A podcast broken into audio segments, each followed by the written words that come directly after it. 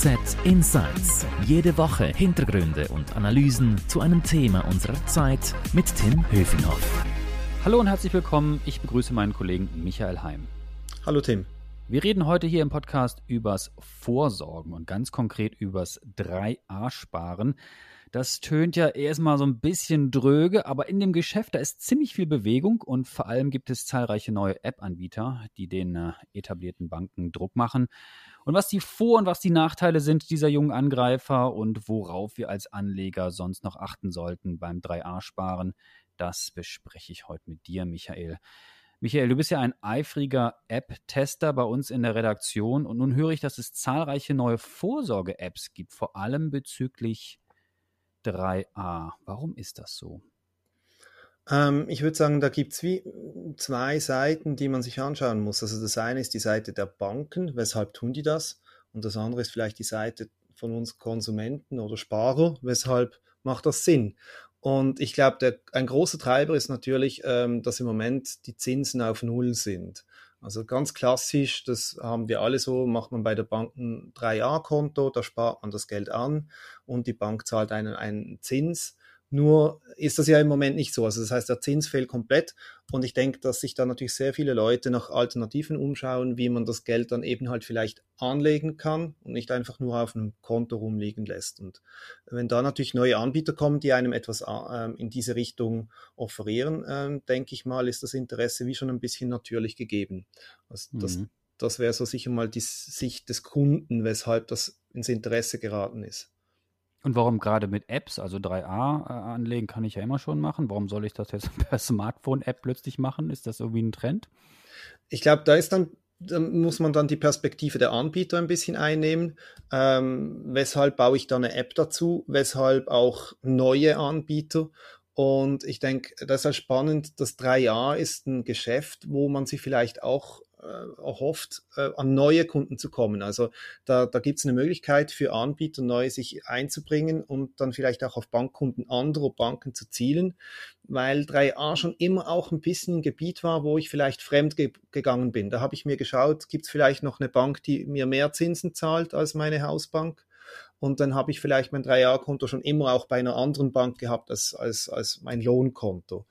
Und die App bietet da natürlich eine super Möglichkeit, den, den Wechsel extrem einfach zu machen. Und wenn ich da noch sagen kann, hey, und da gibt es noch ein, zwei Features, die hat deine langweilige Kantonal- oder Regionalbank oder Großbank nicht, dann ist das natürlich ähm, einfacher, so an Kunden zu kommen. Bevor wir jetzt ins Detail gehen und alle Apps genau testen und erklären, sozusagen, nochmal einen Schritt zurück. Wer jetzt nur Bahnhof versteht, 3a. Mhm. Erklär doch mal ganz kurz vielleicht das Schweizer Drei-Säulen-System. Also was heißt Säule A? Jetzt sage ich schon A, auch A. genau. Säule 1, Säule 1, Säule 2 und Säule 3. Und dann, äh, dann haben wir das auch abgeräumt. Genau, also im Prinzip ist ja relativ einfach. Diese drei Säulen, da ist halt die erste Säule, das ist die AHV. Das ist die, die klassische ähm, staatliche Rente. Da bezahle ich einen kleinen Lohnanteil dafür, damit ich am Ende eine AHV-Rente bekomme. Ähm, das soll so quasi ähm, wirklich das existenzielle ähm, Grundminimum sichern, wenn ich mal pensioniert werde. Ähm, dann die zweite Säule ist die Pensionskasse. Das läuft betrieblich ab. Das heißt, äh, je nachdem, wo ich arbeite, habe ich eine andere Pensionskasse mit, mit anderen Leistungen, mit unterschiedlich hohen Beiträgen. Und das ist dann, ähm, da bezahle ich auch Geld ein, aber da kriege ich dann am Schluss wirklich eine Rente, die aus meinen Einzahlungen entsteht. Also ich spare da für mich selber an, einfach in einer Kasse, die meistens an den Betrieb gebunden ist. Oder teilweise sind das auch so Sammelkassen von, von Branchen oder von mehreren Betrieben zusammen. Mhm. Und dann die dritte. Und die dritte Säule, die wurde dann irgendwann mal eingeführt, weil man sagt, ja, eins und zwei ist ja schön gut, aber ist halt auch noch nicht so wahnsinnig viel. Also es gab einmal diese, diese Modellrechnung, dass die erste Säule sollte mindestens 65 Prozent des letzten Lohnes sicherstellen. Mit der zweiten soll man dann in Richtung irgendwie 80 Prozent kommen. Und dann braucht es ja noch ein bisschen was, damit ich immer noch gemütlich so weiterlebe wie bisher. Und das sollte man dann über diese freiwillige dritte Säule machen.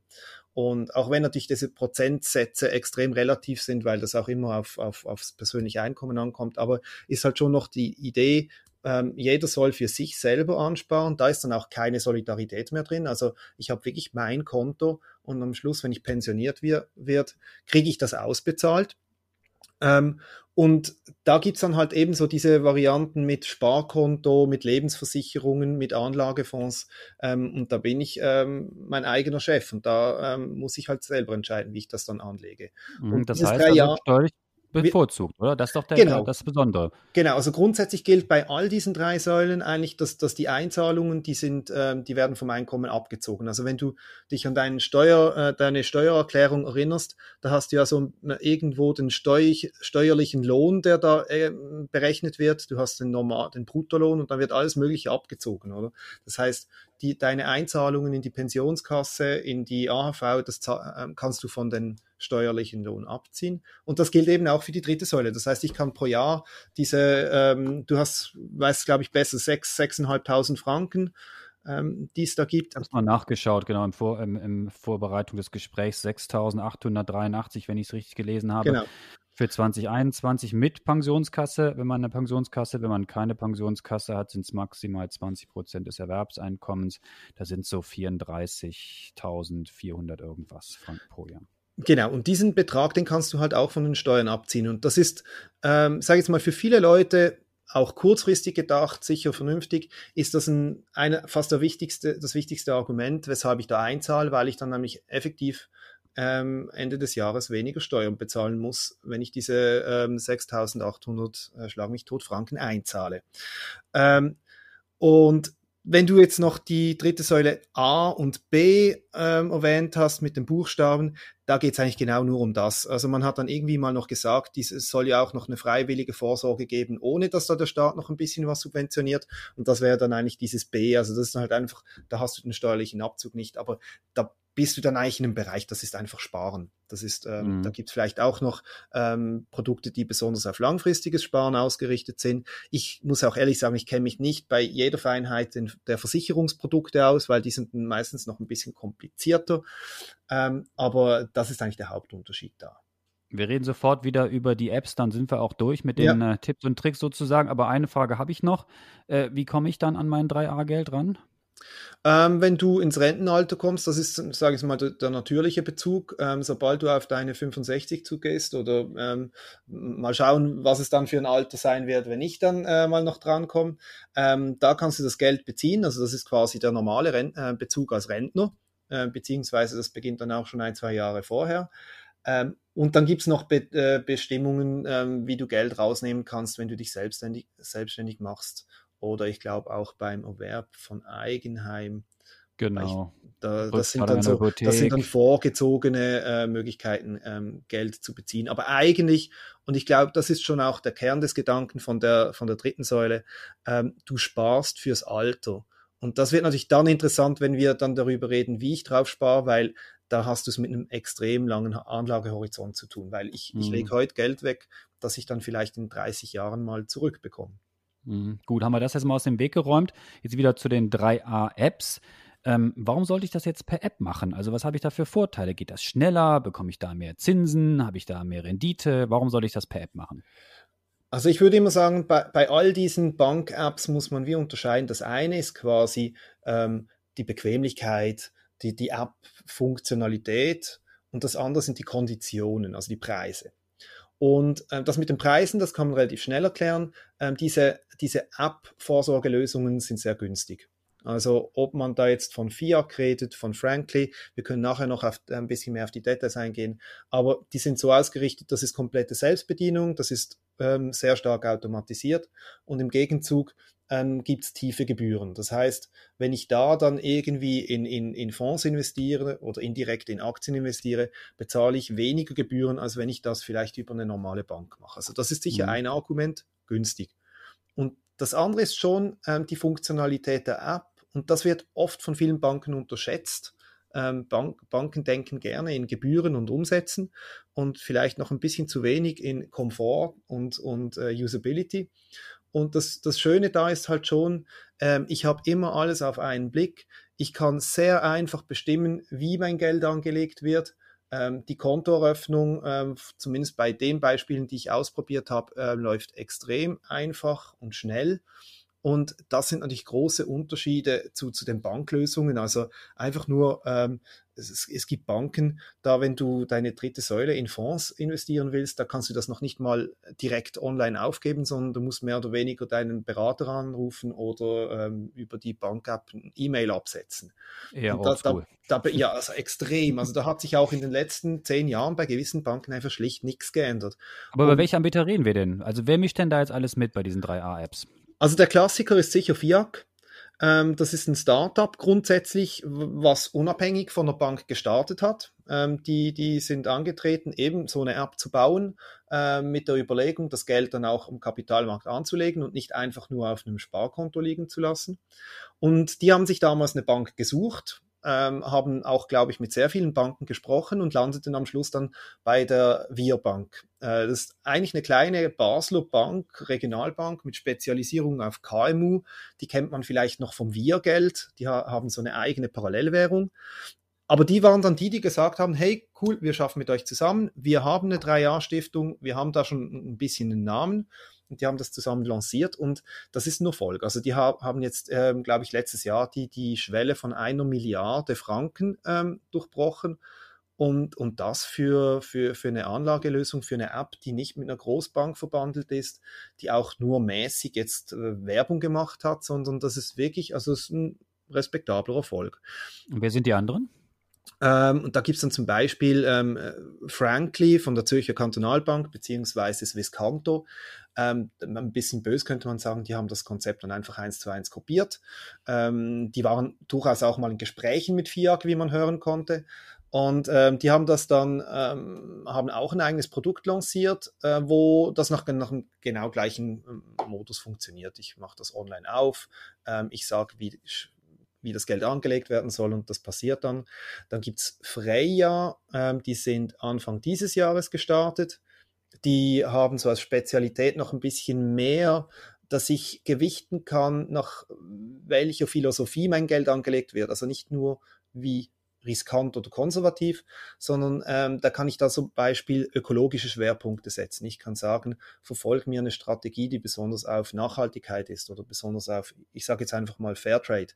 Ich habe es nicht im Kopf, aber die, sie haben so ein kleines Portfolio von, glaube ich, etwa fünf, sechs verschiedenen Strategien und da kann ich dann noch ein bisschen meine Philosophie angeben. Mhm. Und dann gibt es gibt, es gibt andere, die, das, die jetzt am Start sind. Es gibt zum Teil dann auch ähm, etablierte Banken, die äh, jetzt mit irgendwelchen Startups zusammenarbeiten und da was bauen. Ähm, also da entsteht auch extrem viel. Also die St. Galler Kantonalbank und die Luzerner Kantonalbank sind im Moment daran, zusammen was zu entwickeln. Das wird auch irgendwann was Neues kommen. Man hört es, eigentlich praktisch jede Bank hat jetzt gemerkt, hey, das ist erstens einmal fehlt da ganz, wahnsinnig viel Komfort bei den alten Lösungen aber es ist halt auch eine Möglichkeit, da an neues Publikum zu kommen. Also mhm. die, die, dieses Freya, die arbeiten mit der Graubündner Kantonalbank zusammen. Also der, die Graubündner Kantonalbank im Hintergrund verwaltet dieses Geld, weil da braucht es ja immer jemand auch, der dann die Depots führt. Und ähm, das ist halt dann wie so ein doppeltes Ding. Also da gibt es dann die eigenständige App, die die Graubündner Kantonalbank nutzt die gleiche Plattform dann direkt für ihre eigenen Kunden, wo sie es dann unter ihrem eigenen Namen vertreibt. Also das, das verschmilzt dann auch zum Teil ein bisschen. Und warum Startups? Du hast erwähnt, es gibt jetzt so viele Startups, die das machen. Man könnte ja meinen, die etablierten Banken, die hätten diesen 3A-Markt, den es ja nicht erst seit gestern gibt, schon längst abgedeckt und für sich aufgeteilt. Woran liegt das, dass plötzlich jetzt so junge Firmen da reindrängen? Also ich glaube, auf der einen Seite hat das schon ein bisschen damit zu tun, dass dieses äh, diese Unternehmer, die sich überlegen, wo kann ich was machen, die sehen, dass die großen Banken dann ein, ein Themenfeld lange vernachlässigt haben. Also die großen Banken haben das schlicht verpennt. Und ähm, wenn, wenn die einen was verpennen, gibt es Möglichkeiten für die anderen, was, was Innovatives auf den Markt zu bringen. Ähm, ähm, die großen Banken, die geben auch sehr ungern fette Margen ab, äh, die sie in diesem Anlagegeschäft halt traditionell immer noch erwirtschaften. Und da ist logisch, dass dann vielleicht eher ein Dritter versucht, mit dem Preis unten reinzugehen. Mhm. Auf, der, auf der anderen Seite. Du, die Großbanken hätten das verpennt, aber ich meine, die sind doch auch schon lange dabei und haben doch auch eigene Lösungen, oder haben die das bisher völlig vernachlässigt? Sie haben zum Teil ähm, mehr, bessere oder schlechtere Lösungen in ihren eigenen Systemen drin, aber ähm, sie haben zum Beispiel auch nie versucht, äh, mit irgend sowas auf, auf Kundenfang von Drittkunden zu gehen. Und ähm, was man vielleicht noch, noch erwähnen müsste, das gibt noch, noch einen dritten Grund, weshalb das auch ein einfaches Einfallstor ist, weil es ist leichter, so eine 3a-Lösung zu bauen, als wenn ich jetzt eine komplette Bank baue. Weil, und das ist, hat regulatorische Gründe, für, für wenn ich eine neue Bank gründen will, da brauche ich eine Banklizenz oder mindestens irgendeine Fintech-Lizenz oder ich brauche eine Bank als Partner. Und 3a ist einfacher, weil da die Hürden etwas tiefer sind. Ähm, sobald du so über so eine Drei-Jahr-Stiftung arbeiten kannst, es gibt ja nur beschränkte äh, Mittel, die du jedes Jahr einzahlen kannst. Es ist ein mhm. Produkt, das sich nur an Schweizer Kunden richtet, per Definition. Ähm, und, und von daher ähm, sind die Hürden nicht ganz so hoch, wenn es zum Beispiel um die Identifizierung der Kunden geht. Es ist schlicht ein bisschen einfacher, so eine Kontoeröffnung zu gestalten für ein Drei-Jahr-Konto als für ein komplettes normales Bankkonto. Jetzt hast du am Anfang als Vorteil erwähnt das Thema Gebühren. Kannst du das vielleicht konkret erklären, wie groß die Unterschiede da sind? Über welche Gebührenunterschiede sprechen wir denn da? Ja, also da, ähm, wenn, wenn wir jetzt uns anschauen, vor allem FIAC und Frankly, ähm, die haben sich da zuletzt über die Gebühren recht ähm, zu positionieren versucht. Da sind wir jetzt äh, mittlerweile in einem Bereich von weniger als einem halben Prozent. Also das heißt, Total Cost, wenn man so will. Also wenn ich 1000 Franken da einzahle ähm, und dann bezahle ich am Ende des Jahres, ähm, was sind das, weniger als 5 Franken effektive Verwaltungsgebühren. Ähm, das ist natürlich bei anderen Anbieter, Anbietern ähm, deutlich anders. Oder wenn du ins traditionelle Fondsgeschäft gehst, da bist du schnell mal bei ein oder mehr Prozent. Und ähm, das macht natürlich massiv was aus, weil mhm. Nochmals, wenn ich heute was einzahle, dann liegt das noch 20, 30 Jahre lang auf diesem Konto. Und wenn ich natürlich 30 Jahre lang schon nur einen Unterschied habe von 0,5 Prozent, dann tönt das jetzt vielleicht noch wenig, aber über diesen berühmten Zinseszinseffekt sind das am Ende tausende Franken. Also ich, ich habe mir mal einen Spaß gemacht und so eine fiktive Rechnung gemacht. Äh, angenommen, jemand bezahlt über sein ganzes Erwerbsleben von 25 bis 65 jedes Jahr 3000 Franken ein und hat entweder eine Rendite von 4% oder 4,5%. Das wären wir jetzt genau bei diesem halben Prozent Unterschied, was du vielleicht aufgrund der Gebühren hast. Dann sind das am Ende äh, mehr als 40.000 Franken Unterschied, ähm, die ich da habe. Nur wegen diesem halben Prozent mehr oder weniger Rendite. Das, lohnt da, sich dann schon, auf den günstigeren Anbieter zu setzen. Da lohnt sich halt, also das ist der Preis. Natürlich kann ich jetzt sagen, vielleicht ist der teure Anbieter besser und er, er liefert mir eine höhere Rendite. Aber das sehe ich ja nicht im Voraus. Ich hm. sehe heute nur, was ist bei ihm die Gebühr. Und wenn ich schon weiß, dass jemand vielleicht mit einem ähnlichen Ansatz ein Geschäft rangeht, aber der eine ist ein halbes Prozent teurer, ja, dann kann das auf, auf die lange Dauer was ausmachen. Und dann sind wir halt auch beim Punkt, weshalb soll ich das Geld überhaupt anlegen? Also nochmal zu diesem Rechenbeispiel. Wenn dieses Geld dann über diese 40 Jahre einfach nur auf dem Konto liegt und ich habe pro Jahr vielleicht ein halbes Prozent Zins im Durchschnitt, dann habe ich am Schluss, ich habe das ausgerechnet, hast du da so etwa 100, 130, 140.000 Franken auf dem Konto. Wenn das aber mit 4% angelegt wird, dann bin ich beim Bereich von mehr als 300.000 Franken. Oder? Also das heißt, da, da, das ist eine Vervielfachung. Und das ist was, was viele Leute unterschätzen. Wenn Geld so lange liegt, ähm, da macht halt die Rendite massiv was aus. Ja. Reden wir über die Tauglichkeit. Du hast ja diese Apps ausprobiert. Mhm. Welche taugen und welche taugen nicht? Also ich, äh, um es vorwegzunehmen, ich kann nicht ein abschließendes Bild zeichnen, weil ich habe jetzt auch nicht bei jedem, äh, bei jeder dieser Apps ein, ein Konto eröffnet, aber ich habe mir einfach mal die ähm, zum Beispiel Freier und, und Fiat ausprobiert. Ähm, ist ziemlich vergleichbar. Also bei beiden ähm, erstaunlich schnelle Kontoeröffnung, das geht also knapp zehn Minuten und dann hast du die App eingerichtet und du hast ein laufendes Konto und kann, das, kannst das Geld überweisen. Was erfreulich war auch bei beiden, das Geld war dann innerhalb von einer Stunde, war es wirklich gut geschrieben. Also die, die Überweisung geht schnell, das erscheint sehr schnell in meiner App. Ich sehe gerade, was ich habe. Und das ist ja genau das Tolle an so einer Ablösung, ähm, dass ich dann nicht irgendwie auf einen Auszug warten muss bis Ende Jahr, sondern ich könnte jetzt in meine App reingehen und ich sehe, ähm, welchen Wert hat das Geld, das ich da eingezahlt habe.